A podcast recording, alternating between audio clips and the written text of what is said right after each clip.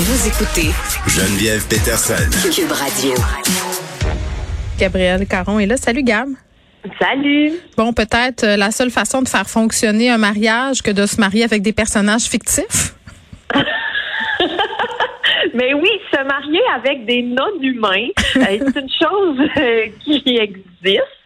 Donc, on peut se marier avec un personnage fictif et semblerait-il que c'est très en vogue au Japon. Pourquoi ça me surprend pas? Ils sont une couche en avance sur nous autres là-bas. Je sais pas s'ils sont en avance, mais sont friands euh, de, de ce type de truc-là. Ça, c'est sûr. Ben oui, et moi j'ai été très surprise de lire que c'était surtout la jante féminine qui euh, s'intéressait en fait au mariage avec des personnages fictifs. Et là, ce qu'il faut savoir, c'est que c'est vraiment ce qu'on appelle des mariages numériques. Donc, il y a la, la, la personne, je sais pas comment dire, le marié, L'avatar. L'avatar. la- L'avatar, mais c'est vraiment ça, c'est un avatar. Il n'y a pas d'humain derrière ça. C'est vraiment des personnages fictifs et il y a même des applications romantiques qui euh, offrent l'opportunité d'entretenir, d'entretenir, oui, une relation amoureuse avec un personnage numérique et ben ensuite, si votre relation fonctionne, vous pouvez vous marier. Et peut-être. Puis il y a des compagnies qui sont spécialisées là, dans ce type de service-là et c'est pas donné quand même. Non, puis c'est énorme. Là. On parle de 400 firmes à l'heure actuelle là, qui se partagent le marché et ça génère uniquement au Japon euh, 608 millions d'euros. Donc on est là proche proche du milliard en fait là en, en dollars. C'est énorme et tout ça. là, je suis tombée vraiment en m'intéressant au mariage numérique dans un vortex. Geneviève, là, il n'y a pas d'autre mot parce que euh, ça vient à l'origine d'un jeu qui s'appelle les Odom Games. Connais, connais-tu ça? Je connais zéro ça. Eh bien, euh, c'est un type de jeu vidéo qui, bon, évidemment, est très populaire au Japon et qui vise principalement le public féminin. Et un des buts du jeu, euh, c'est de développer une relation roma- romantique entre protagonistes féminins et des personnages non joueurs. Donc ça, ça veut dire des personnages qui sont pas contrôlés par quelqu'un d'autre. Donc c'est vraiment l'ordinateur qui contrôle le joueur. Fait que tu tombes, tu tombes en amour avec un robot comme? Ben, c'est ça l'impression que ça m'a faite parce que c'est un personnage non joueur, donc il est pas contrôlé par un humain. Il n'y a pas de. c'est de l'intelligence artificielle qui te répond. C'est donc c'est c'est ça là. Tu te maries avec Oui. l'intelligence artificielle.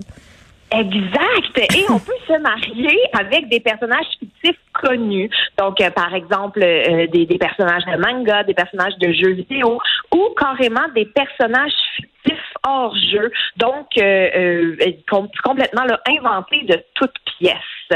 Et c'est vraiment un voyons. univers que je pensais pas que ça existait. Mais ça fait pas des enfants forts, c'est ce que j'ai envie de te dire. non, Qu'est-ce que tu fais? Je veux dire, eh non, mais c'est tellement. On dirait que ce qui se cache en dessous de. Je trouve ça tellement triste. En fait, c'est ça ma pensée. Je trouve ça triste. Triste à mort. Ben en fait, on sait qu'au Japon, ils ont quand même, euh, il y a beaucoup de solitude, il y a quand même euh, beaucoup aussi de pression pour le perfectionnisme et tout. Donc peut-être que ça c'est un genre d'échappatoire. C'est une théorie que, que j'aimais. Évidemment, j'ai pas fait de recherche poussée là-dessus, mais il y a quand même deux options là. Geneviève, mettons que tu tombes en amour avec un personnage numérique là, euh, tu peux Oui. acheter. Tu peux acheter des alliances en série limitée, graver votre nom et euh, celui de ton partenaire, évidemment. Et tout ça est accompagné là, de faux certificats de mariage. Donc, il y a vraiment des objets réels pour une union irréelle. C'est complètement fou, là. Et il y en a même qui vont jusqu'à mimiter un vrai mariage. Donc, Attends, attends. ils font une cérémonie pour vrai? Oui, location de salle, réception, échange de vœux, témoins, invités et euh, des robes de mariée, tout le kit. Et évidemment, le marié euh, n'est pas un hologramme. Là, il y a vraiment des fois une planche de carton là, un peu comme on voyait. À ouais, c'est romantique. Vidéo là, ouais, ça. En tout cas, tu peux pas être déçu. C'est c'est ça la morale de l'histoire. Euh, cette personne-là va jamais te contredire, va jamais te challenger sur rien, va jamais comme briser le contrat de mariage. Je, pff, écoute, de tout pour faire un monde, c'est ce que j'ai envie de dire. Euh, oh, il nous reste du temps. Euh, parce que tu peux me parler de contrebandier de serpents, donc je vais absolument le faire. Des, des, des gens qui trafiquent des serpents, dont une personne en particulier qui a une technique, disons, euh, peu orthodoxe. Ben, je t'avoue que quand j'ai lu cette nouvelle-là, j'ai pas pu m'empêcher d'être impressionnée par ce contrebandier.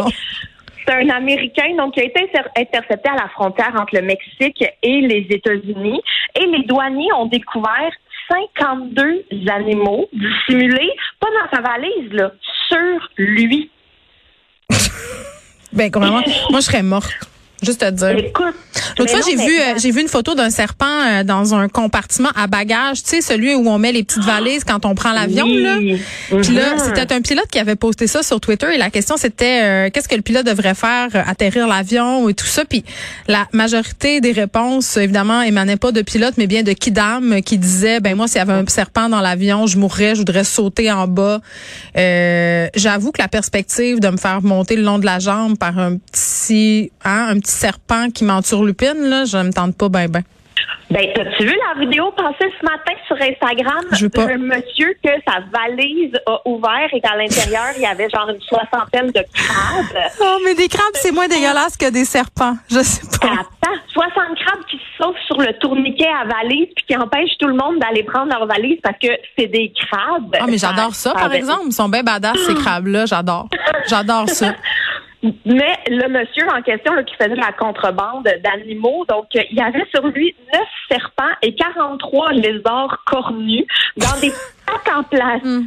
Qui, avait caché là, dans ses vêtements, dans son entrejambe, dans ses pantalons. C'est un digne code douane sur haute surveillance. As-tu déjà écouté cette émission-là ben à Canal? C'est Canal Investigation, je pense, dans le temps que j'avais le cadre chez nous. C'est épouvantable. Euh, les, les, affaires que les gens tentent de passer aux douanes, euh, Gab, des fois, je suis assez découragée. Là. Entre autres, la nourriture. Ça, ça me fait capoter. Les saisies à cette émission-là, je me rappelle d'une madame euh, qui s'en allait en Chine. C'était une euh, personne d'origine chinoise, évidemment, qui s'en allait voir sa fille, je pense. Puis elle voulait y apporter des petits plats. C'est plein d'affaires comme une bonne maman là. Puis là le douanier essayait d'expliquer que madame, tu sais vous avez pas le droit de faire ça, vous pouvez pas passer de la bouffe de même. Puis elle disait oui, mais c'est pour ma fille. Puis à un moment donné le douanier a fini par dire écoutez là, un, ça fait 28 heures d'avion que vous faites, elle est plus bonne, votre bouffe. Écoute, elle avait du steak caché dans son manteau. C'était épouvantable. Donc voilà, euh, les, les, choses que les douaniers voient passer, des serpents et du vieux steak caché à varier. Merci, Gab. Salut.